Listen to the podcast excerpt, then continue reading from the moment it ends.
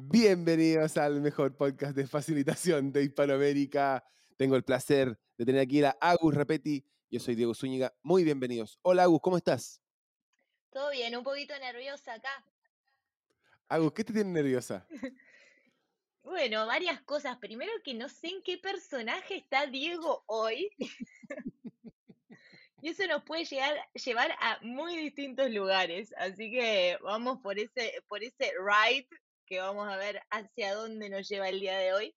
Un día tan especial como el inicio de este podcast. Lo es, ¿De qué lo vamos es. a hablar?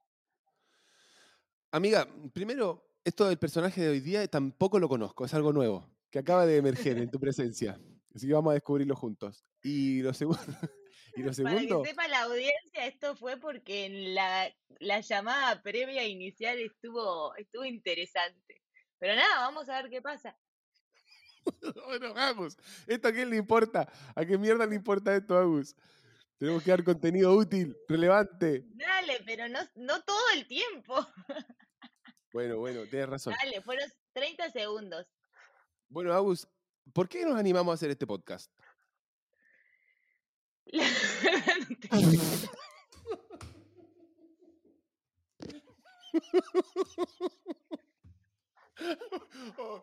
pero, y el profesionalismo, che. Déjame a mí hacerte las preguntas difíciles y listo. Diego, contame, ¿por qué estamos acá hoy?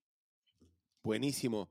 Estamos aquí porque tú y yo, por accidente, por destino, por las complicidades de la vida, hemos aterrizado en un espacio laboral que no existía en el mundo de nuestros padres y que existe en el mundo nuestro y seguro va a existir mucho más en el mundo de nuestros hijos, y es el espacio de la facilitación.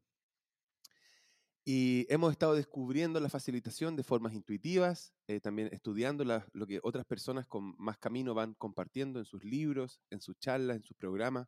Nosotros nos conocimos estudiando y bajo la tutela de Jonathan Kearney, de A.J. Smart. Y estamos aquí para darle una voz a este camino de la facilitación, para acortarle camino a las personas que quieren iniciarlo, mm, acompañar a las personas que ya están en eso, refrescarle ideas a quienes ya han recorrido más camino que nosotros y mm, para nosotros, para poder ir conociendo qué sabemos, descubriendo, reflexionando sobre esto, que es esta profesión del futuro y que tú y yo amamos, la facilitación. Para eso estamos aquí, Agus, según yo. Está bien, está bien, sí, de acuerdo, de acuerdo con el 90%, no, con el 100%. Pero le quiero añadir que también es por motivos propios de pasar más tiempo juntos, charlando y profundizando en esta práctica, porque qué mejor que de verdad tener alguien, un compañero para, para seguir eh, bouncing ideas, perdón mi spanglish, porque vivo acá en Puerto Rico y este es el lenguaje oficial que tenemos. eh, de esto que de verdad los dos somos nerds, ¿no? Así que creo que lo interesante es tanto encontrar esos puntos donde estamos de acuerdo, pero también ver dónde diferimos, porque ahí es donde se pone capaz que un poco hasta más interesante la conversación. Oye, Agus, gracias por eso, qué buen punto. Claro, yo pensaba netamente como qué tiene, qué, qué quiere escuchar la persona que está sintonizándonos.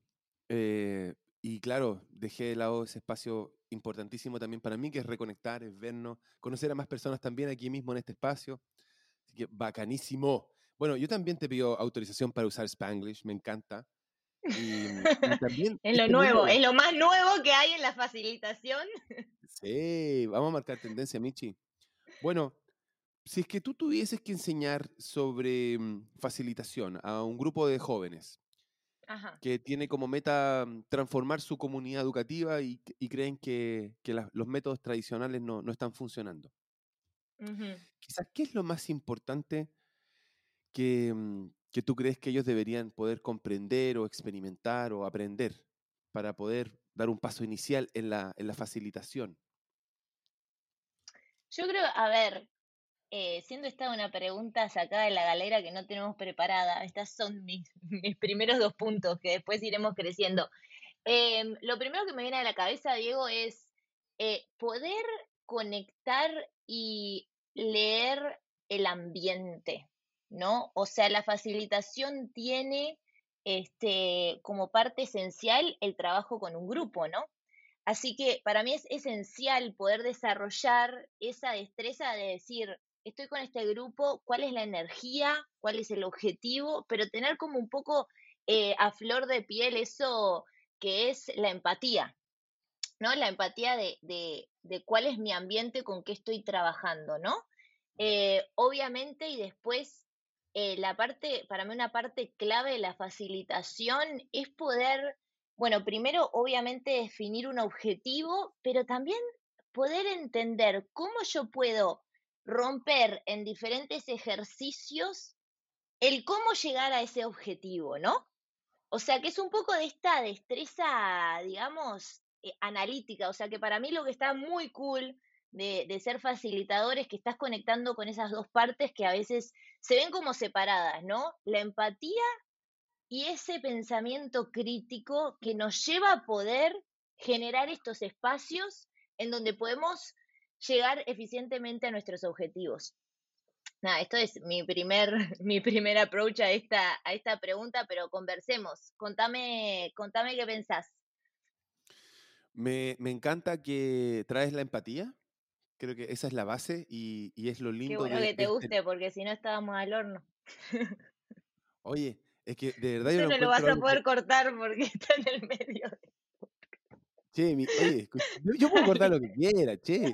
Esto lo vamos a editar, esto lo vamos a editar. No, pero Agus, quería decir que mm, estos dos elementos que tú traes a la conversa son dos elementos que han aparecido recientemente en mi conversación interna sobre facilitación. Mira. Eh, por una parte, Contame. tiene, la, empatía. Lo primero, o primera, la primera cosa que rescato de lo que tú estás compartiendo es la importancia de la empatía y que los facilitadores lo que hacemos es como profesionalizamos, tecnificamos la empatía. me gustó, me gustó ese término de tecnificar la empatía.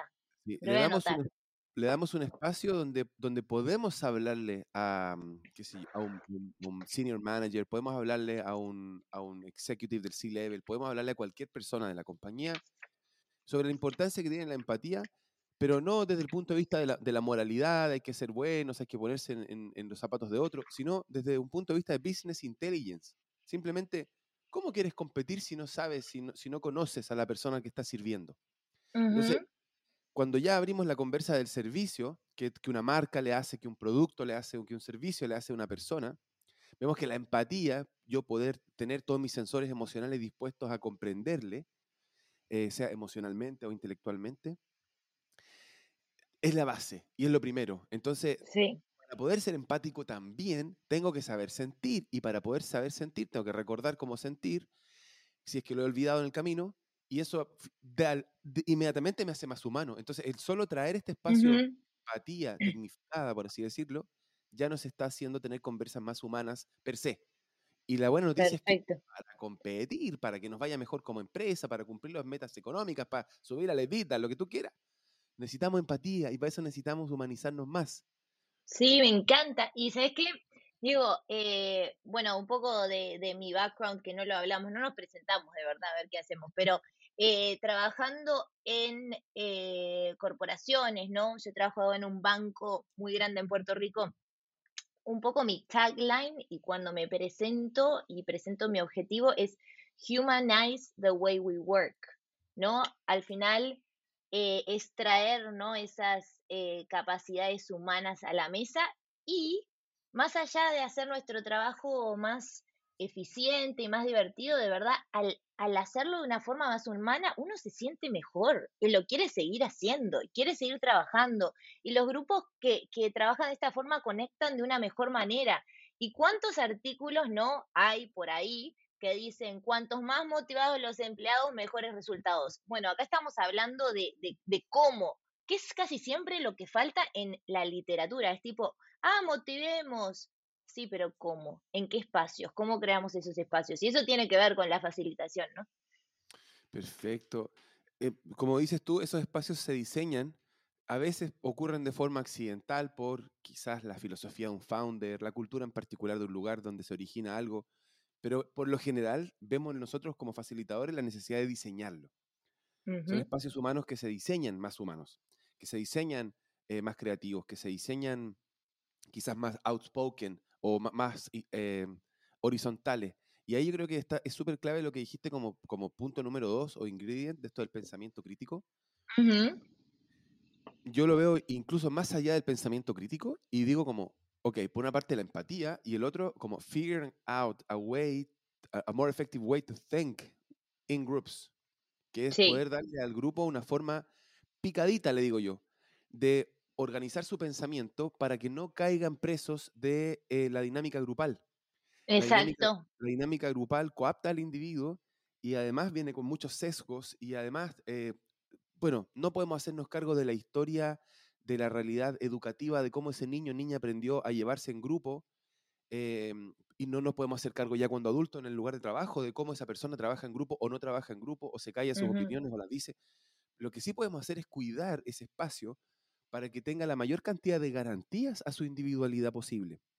Sí. Y, una de las maneras en que lo hacemos es que como el facilitador tiene la potestad dada por el cliente, dada por quien lo llevó ahí, de liderar al equipo en este espacio de una hora, dos horas, dos días, lo que sea, nosotros somos los que ponemos las reglas del juego y podemos decir, ahora estos cinco minutos vamos a esto, tres minutitos enfocados acá, vamos a ir diez minutos a esto, vamos, y vamos marcando un paso que nos permite, como bien tú decías, ir armando, articulando, como si fuese con piecitas de Lego, armándonos un puzzle que cuando llegamos al final decimos, oh, wow, todo lo que hemos avanzado y cuánto hemos construido.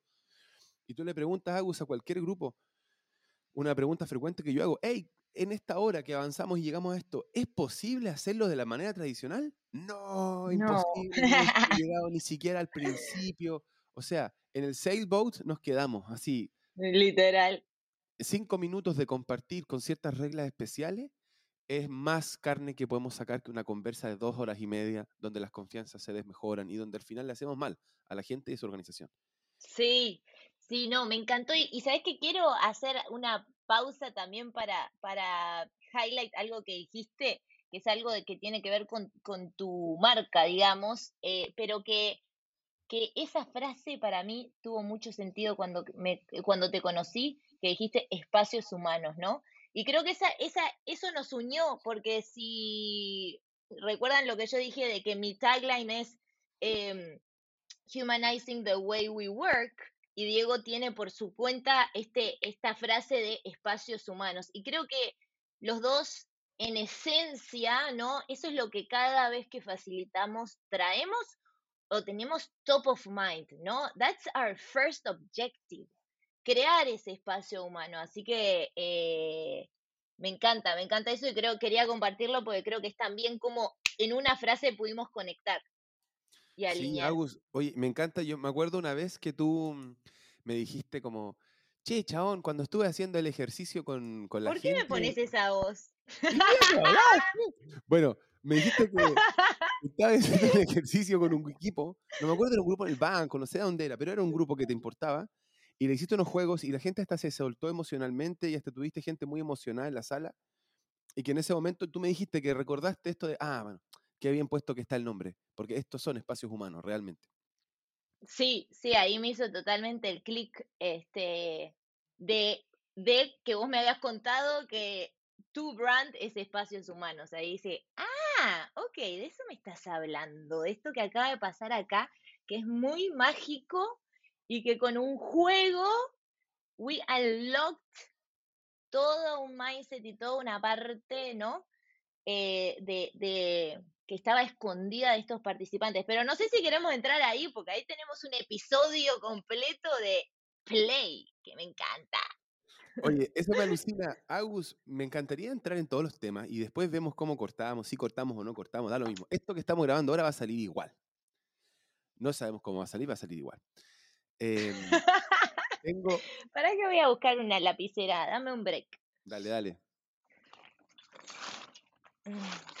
Tenemos?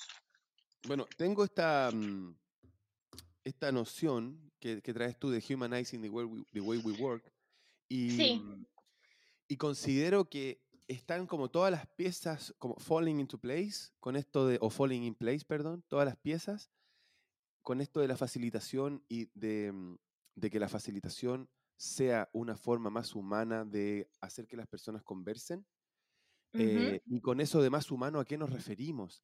A que es más artístico, a que es más creativo, a que es más único, es más divertido.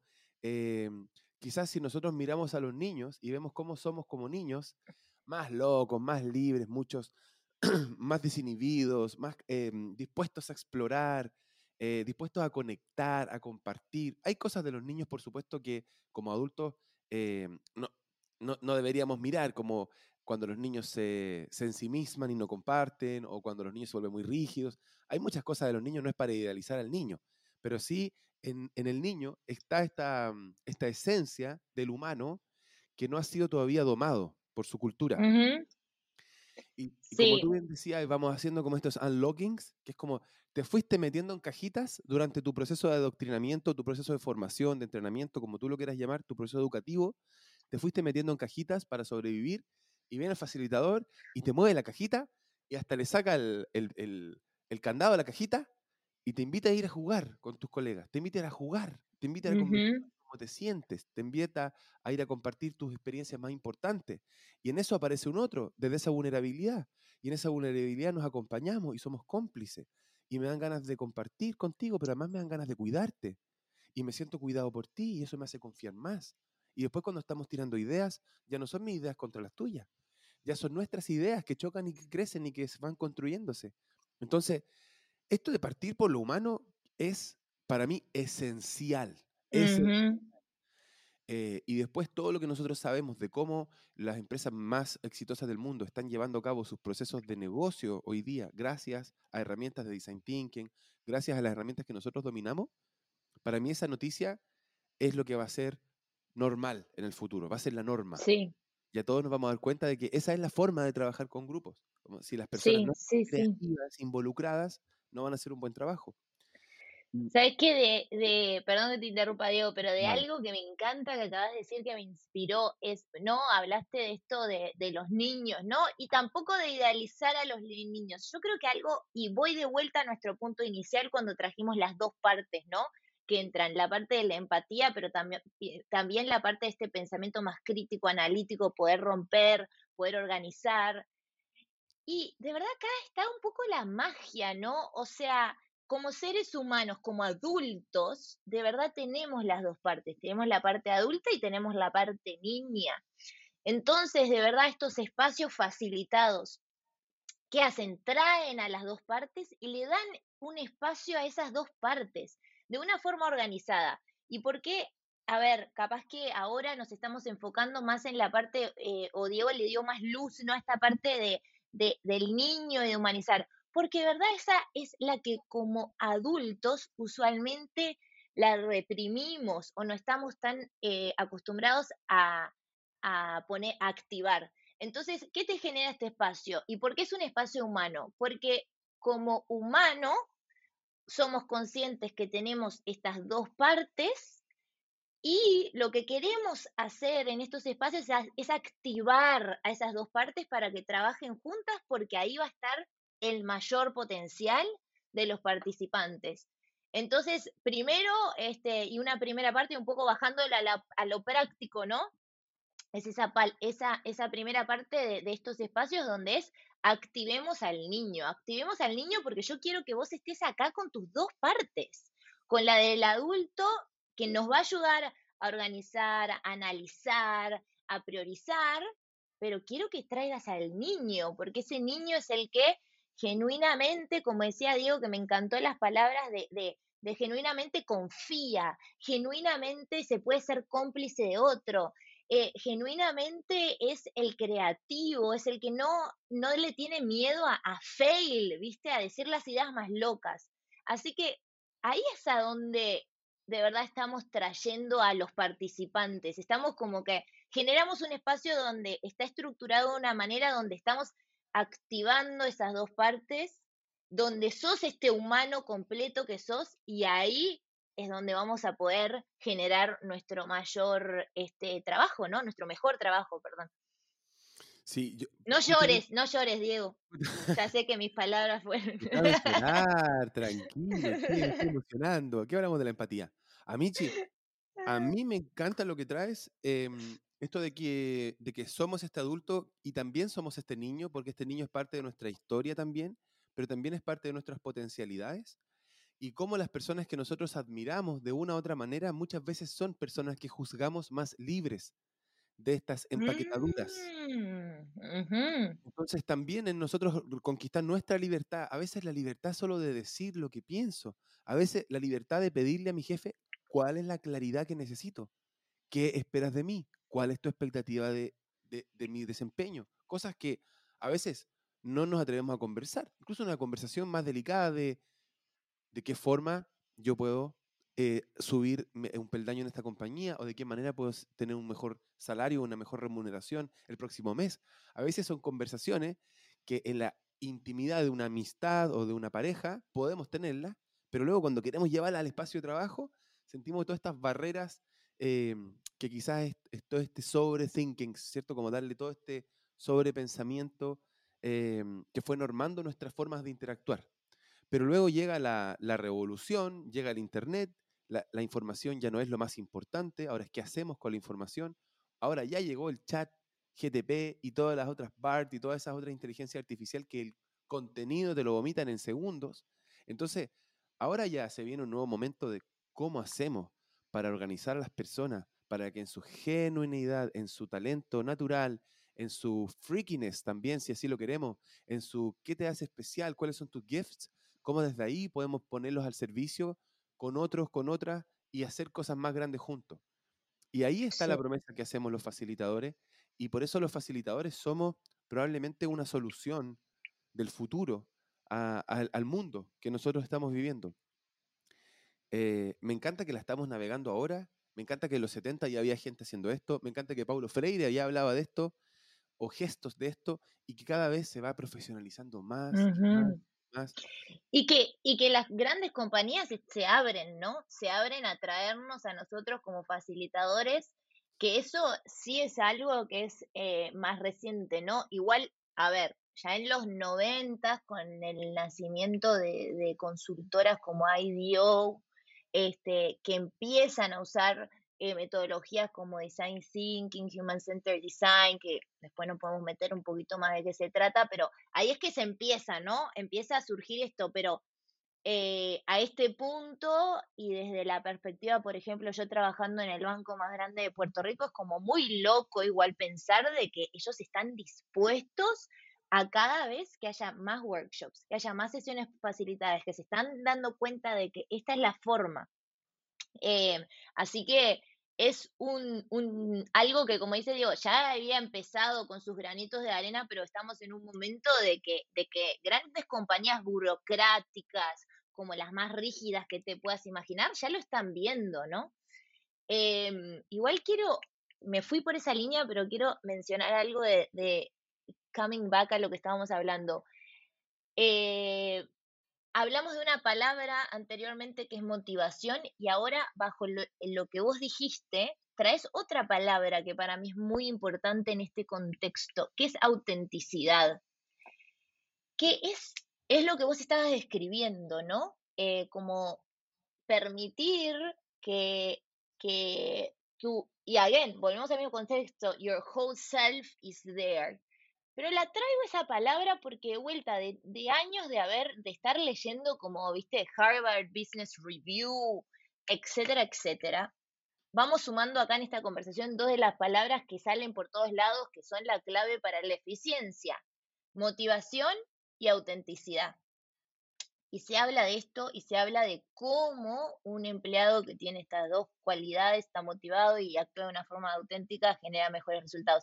Y lo que estamos diciendo ahora es que a través de la facilitación lo podemos lograr, ¿no?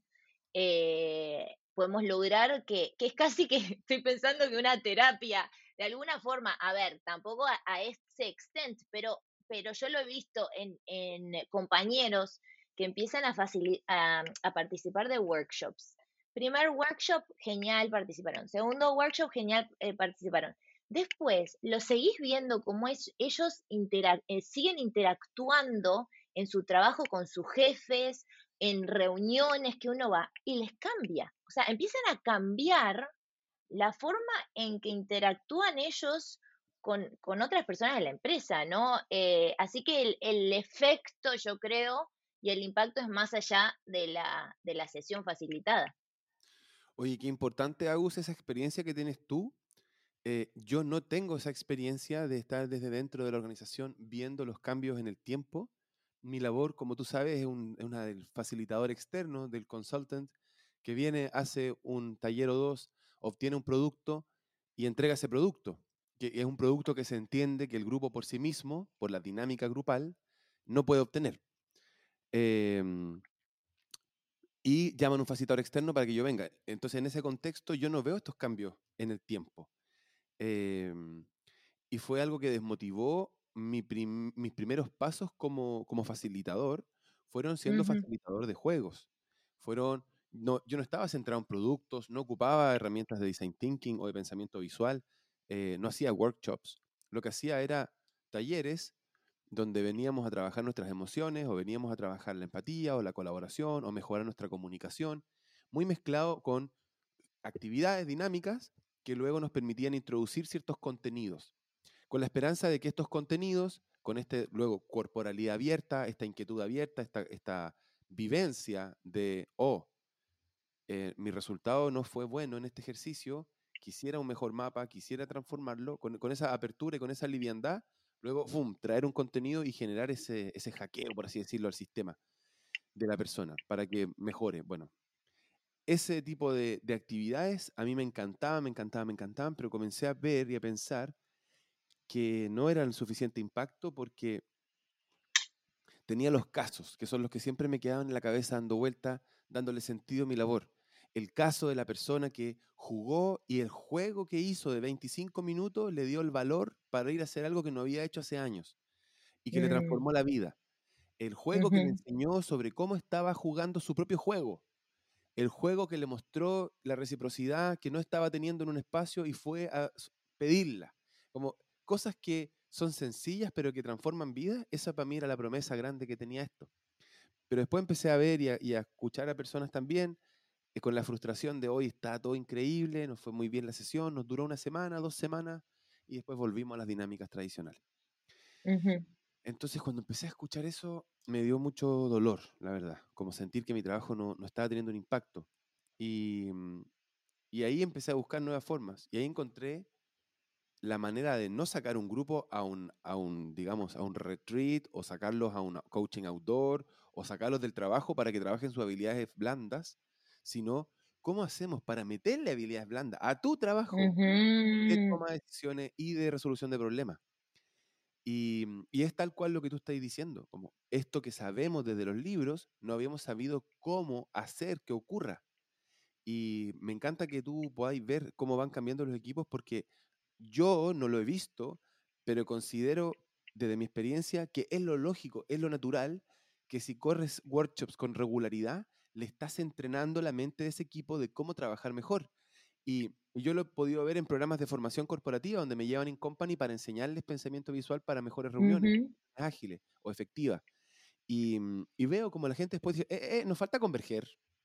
Eh, mucha divergencia, mucha divergencia. Y ya empezamos a poner el nombre, a tecnificar nuestras, nuestras interacciones para cuidar nuestra energía y cuidar nuestros propósitos en esos espacios.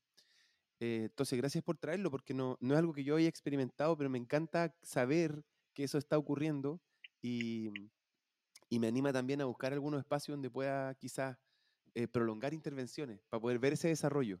Sí, no, es muy loco. Yo tengo un caso en particular este, de, un, de un chico que, el chico como que más serio, reservado, así, viste, corbatita, traje, eh, a ver, excelente ingeniero, excelente delivering, pero muy estructurado, no se podía salir de un script, escribía, escribía tipo sus notas antes de un meeting para un meeting y empezamos a trabajar juntos, este, y él empezó a ser parte de muchas de las sesiones de los workshops.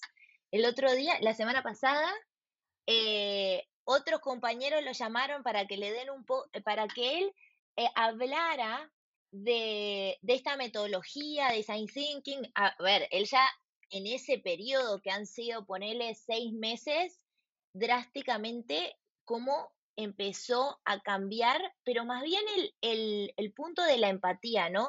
De poder escuchar, de salirse del script para poder hacer una pregunta, para poder eh, eh, ver a ver cómo está su audiencia qué es lo que quiere. Entonces, yo entro, me invitó a la sesión como para que yo vea, ¿viste? Porque soy su coach.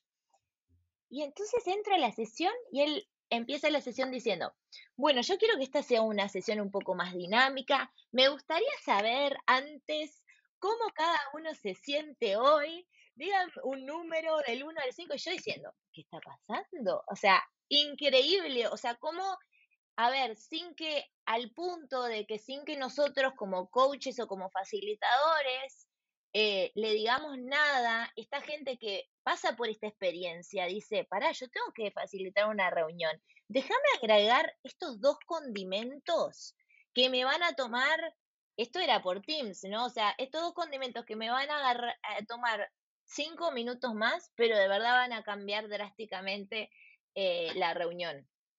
Así que nada, eh, la verdad que es súper emocionante ver esto, pero también ahora abriendo el punto de que más allá de, intervenciones de facilitación grandes de, yo qué sé, de un día, de mediodía, workshops grandes, también esto lo que hace es cambiar la dinámica del día a día y las pequeñas reuniones. Sí, una vez que pruebas workshops, es difícil, creo yo, volver atrás. Eh, mm, seguro te lo han dicho hartas veces, Agus.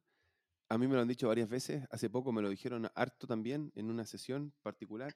Che, en nueve años haciendo, contratando consultores, nunca habíamos logrado un producto así. Sí. Y lo, que, y lo que te digo, claro, porque yo no vengo de consultor.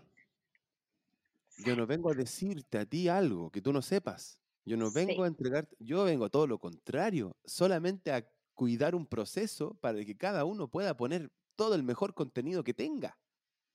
Exacto, exacto. Por eso jugamos, por eso jugamos, por eso hacemos ridiculeces, por eso bajamos la, el umbral o, aumentamos el umbral del ridículo o del, posible dolor que me puede dar decir una idea que no es bienvenida. Cuando estoy jugando así contigo y ya, a ver, ¿qué me va a dar, qué me va a dar eh, miedo decir algo? ya, ya pasamos esa etapa.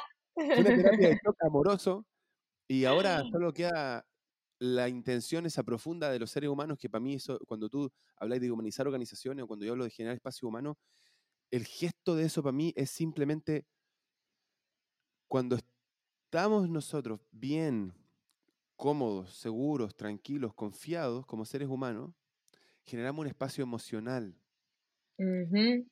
Ese espacio emocional, esa coherencia, esa armonía se contagia que creo que eso es lo que nosotros traemos como facilitadores a la mesa.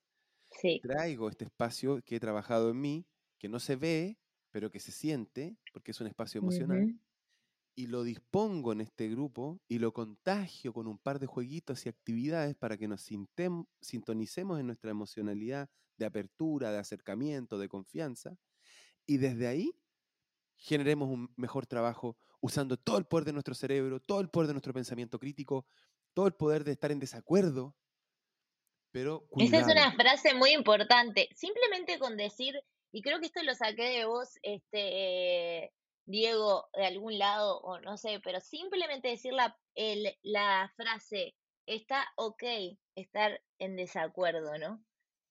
That is enough for a space to change, ¿no? Muy loco, son cosas muy locas. Es uno de los principios negros del liderazgo de Jeff Bezos. Em, ah, ok. Disagree and commit. Exacto, exacto. Y una frase nuestra es let's agree to disagree. To disagree, exacto. Estamos de acuerdo en que no estamos de acuerdo y listo. Esa es la frase, esa es la frase. No necesitamos seguir, eh, no necesito yo convencerte a ti, tú no necesitas convencerme a mí, somos adultos, podemos convivir con puntos de vista distintos y a veces se desgasta tanta, tanta energía emocional, mental, en, querer que la gente piense igual o querer que las personas em, estén convencidas de lo mismo. Y eso no es necesario. Patrick Leconi lo estudió, el autor norteamericano lo estudió, y él concluyó que personas que no aportan a una discusión se comprometen menos que las personas que aportan a una discusión, aunque su idea no se considere. O sea, mm. Yo no me comprometo si se considera mi idea. Claro. Para, pero finalmente, si se implementa mi idea, yo me comprometo si pude meter mi idea al grupo. Eso ya me compromete más. Fui parte de la discusión, fui parte de la creación de esto. Entonces, yo creo que los seres humanos en el setting correcto somos menos egoístas de lo que pensamos, somos más empáticos, somos más eh, generosos, eh, pero esto hay que diseñarlo y hay que activarlo, porque eh, hay un setting general creado por nuestra cultura que va en contra de, esta, esta, humanidad que puede aflorar. Y el facilitador para mí es un guía que viene a cuidar eso. Sí. Así que, Amichi, yo creo que estamos. yo, quiero. Digo, es como que encontramos oro. Sí, encontramos. Pero, pero ¿sabes qué? Lo interesante, quiero acá eh, mencionar algo que dijiste. Dijiste la palabra consultores hace un minuto. Este, y esto está interesante. Nosotros, a ver, y hablo por ti, Diego, eh, también, nosotros somos, creo que, unos facilitadores especiales. y este creo que es, un podcast más de la filosofía de la facilitación, capaz que es el nombre que le vamos a poner. Pero, ¿por qué te digo esto? Porque mm, eh, también tuve la experiencia, ¿no? De, que se contratara eh, una consultora súper grande de las top five, Big Five, este, para el banco, para ayudar con, con transformación. Y pude ver de primera mano el trabajo que hacen estas consultoras. A ver, es un buen trabajo, no estoy diciendo que es un mal trabajo, logran obtener los, los resultados de una manera muy eficiente y muy rápida, o sea, su, su expertise es como que, ok, te traen, yo qué sé, 40 personas, las mezclan con los equipos y eh, estandarizan una forma de trabajar para llegar a un resultado. Ok, ellos también hacían workshops, obviamente, porque acá estamos hablando de que los workshops son una, una, una herramienta estándar, ¿no? En todas las industrias y por los mejores consultores del mundo. A ver, ¿cuál es la diferencia con, con lo que, por ejemplo, podemos traer nosotros y si lo que te puede interesar a vos? Es lo del espacio humano, ¿no? Y es de humanizarlo. Porque sí, porque estos consultores llegaron a los resultados, pero no dejaron un impacto en las personas de, wow, estoy recopado para llegar a la oficina, ah, para hacer este proyecto, me copa. Y lo interesante fue que en este environment donde estos constructores estaban, eh, nosotros con un pequeño grupo hicimos unos workshops adicionales y eso se regó la voz de una manera no, no, es que, que, en estos workshops la gente lloró, se emocionó, no sé qué, no sé cuánto. Y nadie estaba hablando del trabajo que estaba haciendo la consultora. O sea, estaban hablando, a ver, sí, de lo eficiente, de lo estresados que estamos, de que estamos yendo muy rápido, de todo esto, pero no se hablaba tanto de, de cómo se sentían mejor, cómo la gente estaba trabajando desde otro lado, ¿no? Así mm. que para mí acá está la diferencia de un poco lo que queremos traer con Diego. No estamos hablando, no queremos hablar acá simplemente de, de la receta, de las herramientas que, que, sí, que se pueden leer, pero sino más de, de dónde venimos y qué traemos, que es un poco lo que no se escucha tanto y no se lee tanto por ahí, ¿no? En los artículos. Vos te lees el libro Design Sprint y por lo menos así más o menos fue que yo empecé a hacer un workshop largo, me leí el libro Design Sprint y lo apliqué porque es una receta. 2 más 2, 4. Ok, dale, hago esto el día 1, hago esto el día 2, hago esto el día 3. Pero después, donde yo empecé a reafinar y donde para mí yo traigo algo distinto, es cuando en mi mindset y en mi as top of mind está esto, let's make, eh, let's humanize the way we work. O, hagamos que este espacio del design sprint sea un espacio humano. Ahí está para mí la diferencia, ¿no? De todas maneras, como que cuando tú lo estás hablando, se me hace tan evidente que es, lo que nosotros hacemos mezcla dos mundos. Por una parte, nosotros nos comprometemos con este product delivery, de vamos a obtener un resultado de este equipo, pero por otra parte también nos comprometemos con un cierto eh, team building, como desde lo humano, desde el human connection, de vamos a construir equipo en base a los afectos, a las complicidades, a las risas, y además vamos a llegar a los productos. Que eso no lo da cualquier facilitador que contratan por ahí, ¿no? Muchas veces cuando se contrata un consultor es, ah, los voy a ayudar con un workshop a llegar al resultado. Sí, aunque todavía me, me- me- me- aunque todavía me falta conocer un facilitador que no sea interesante, porque todos los facilitadores que conozco son todas personas muy interesantes y amorosas, yo diría. Yo diría que no conozco a uno que no, no, se- no vea yo su amor de alguna u otra manera.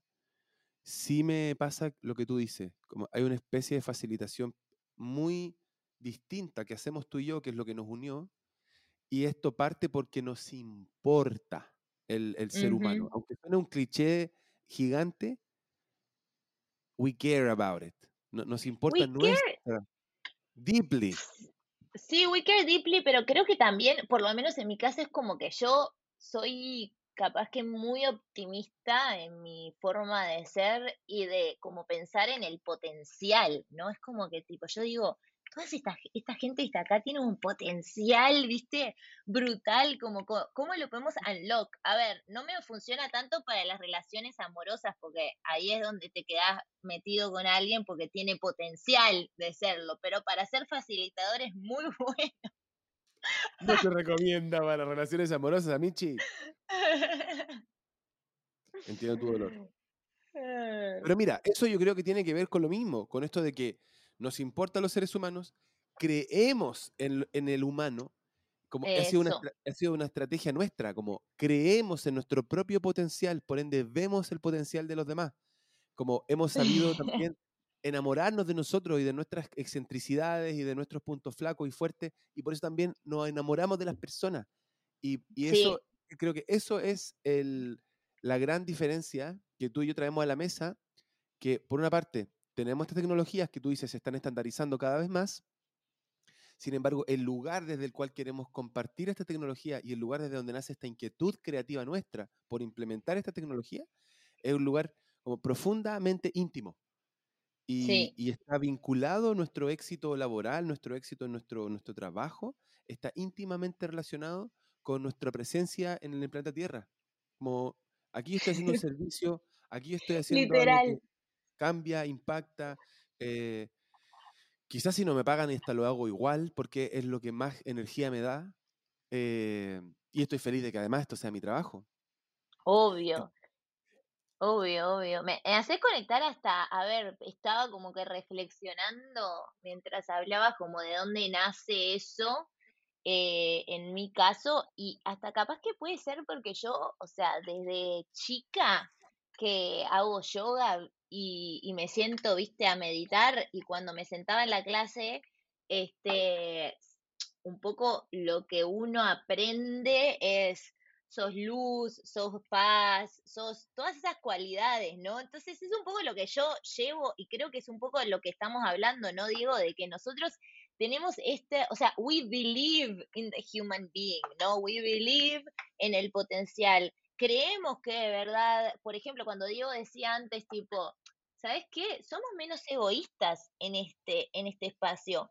Pero como facilitadores tenemos que creer que podemos ser menos egoístas, podemos, eh, o sea, creer en, en- esas cualidades hermosas eh, como humanos que traemos y lo que hacemos como facilitadores es empujar para que eso sea lo que, lo que vibre en el espacio de, del workshop, ¿no?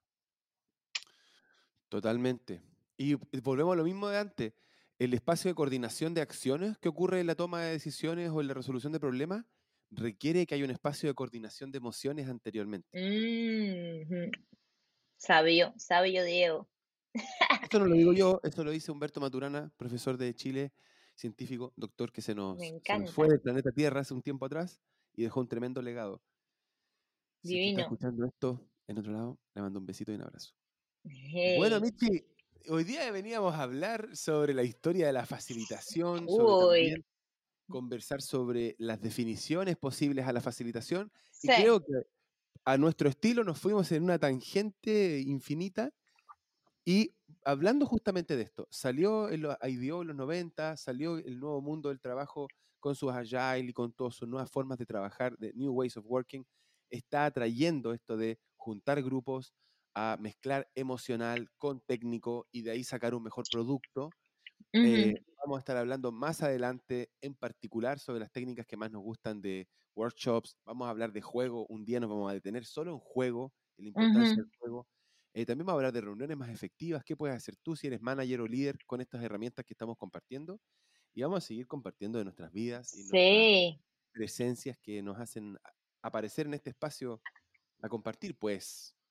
Y yo creo que igual esto está bueno para un primer eh, capítulo porque nos están conociendo más y de dónde venimos, ¿no? Creo que esto dio un buen taste de, las profundidades de, de, dónde conectamos y qué es lo que traemos y, por, y qué nos hace este, particularmente apasionados por este tema, ¿no?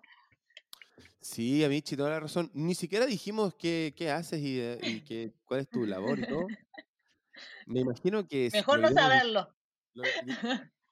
sí, ¿qué importa? ¿A quién le importa? ¿A quién le importa realmente? ¿Y vos? ¿Qué haces? Bueno, para terminar este podcast, me gustaría terminar presentándote, Amichi.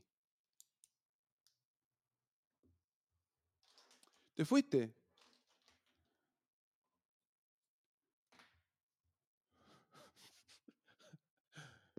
Che, Amichi, ¿estás por ahí? ¿Te me fuiste? ¿Te caíste?